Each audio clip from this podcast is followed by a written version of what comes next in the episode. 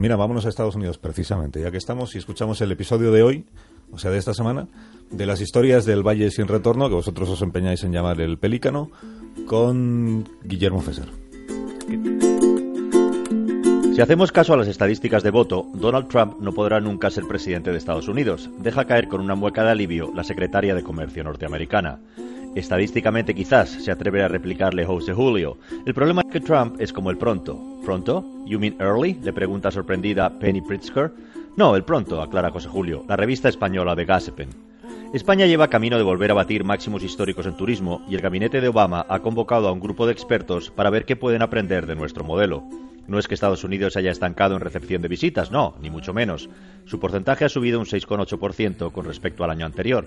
Pero en números absolutos, la responsable de comercio se pregunta cómo un país más pequeño que el estado de Texas consigue casi tantos viajeros anuales como el suyo, sobre todo teniendo ellos una extensión de terreno 19 veces más amplia que la nuestra y un poderío mediático infinitamente más poderoso. Para entendernos, si el turismo fuera un partido de baloncesto, el resultado de la final estaría muy cerca del empate. En millones de canastas, España 65, Estados Unidos 74. José Julio le apunta a Pritzker que USA carece de una agencia de turismo central que haga campañas institucionales como las de I Need Spain. Aquí cada estado hace propaganda por su lado, visite California, I Love New York o las siete maravillas de Oregón. Pero el gobierno federal no invita a conocer Estados Unidos en su conjunto. Tendrían que solucionar eso, le indica el descendiente de gallegos. Eso y evitar que Homeland Security retrase tres meses y medio la concesión de una visa de turismo a un súbdito chino, sobre todo cuando al mismo chino en tres días le estampan en el pasaporte el permiso para entrar en Reino Unido. Ya ves tú la diferencia. La secretaria de Comercio, que aprendió español en la escuela, toma nota y le confiesa al cuñado de John Danahue que está enganchada a Gran Hotel. Segunda temporada. Concha Velasco se encuentra a punto de descubrir que tiene un nieto. No me cuente, no me cuente, le suplica para evitar un spoiler. Pero José Julio no sabe de qué le está hablando. Ignora que el hecho de abrir Netflix en España ha posibilitado a las producciones españolas abrirse al Netflix norteamericano. Él anda más pendiente de la nueva plataforma de Internet que planea inaugurar la CBS con series de producción propia algo más sofisticadas que las que emite en el canal abierto. En cualquier caso da igual porque la conversación no espera y salta un comentario sobre el voto hispano. Alguien confirma que este año habrá 10 millones más de votantes latinos y a continuación el mismo interlocutor recuerda que Marco Rubio ha llamado trilero a Donald Trump. Bueno, en realidad le ha llamado con man, porque aunque el español del senador por Florida sea impecable, la contienda por la Casa Blanca se desarrolla mayoritariamente en inglés. Con man, abreviación de Confidence Man, el hombre que abusa o engaña a sus congéneres con trucos basados en una falsa confianza. Trilero.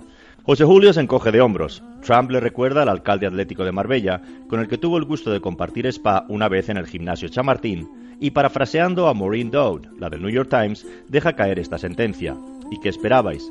Real estate developers are con men by nature, trying to get what they want at the lowest price and sell it at the highest price, overpromising how great it's going to be. O sea, que los constructores son trileros por naturaleza. Compran al precio más bajo, venden al más alto y exageran extraordinariamente sobre las bondades del inmueble. Estados Unidos no es un país, es un continente, reflexiona la secretaria de Comercio. Un continente con 50 países. Quizá por ello hagan cada uno la guerra por su lado. Si lo piensas, la obsesión de conocerlo todo, Nueva York, Chicago, Nueva Orleans, el Gran Cañón, Boston, resulta un poco ambiciosa. Un solo estado como Nueva York, por ejemplo, ya supone un señor destino. Hay vida más allá de Manhattan, de Brooklyn o de las cataratas del Niágara.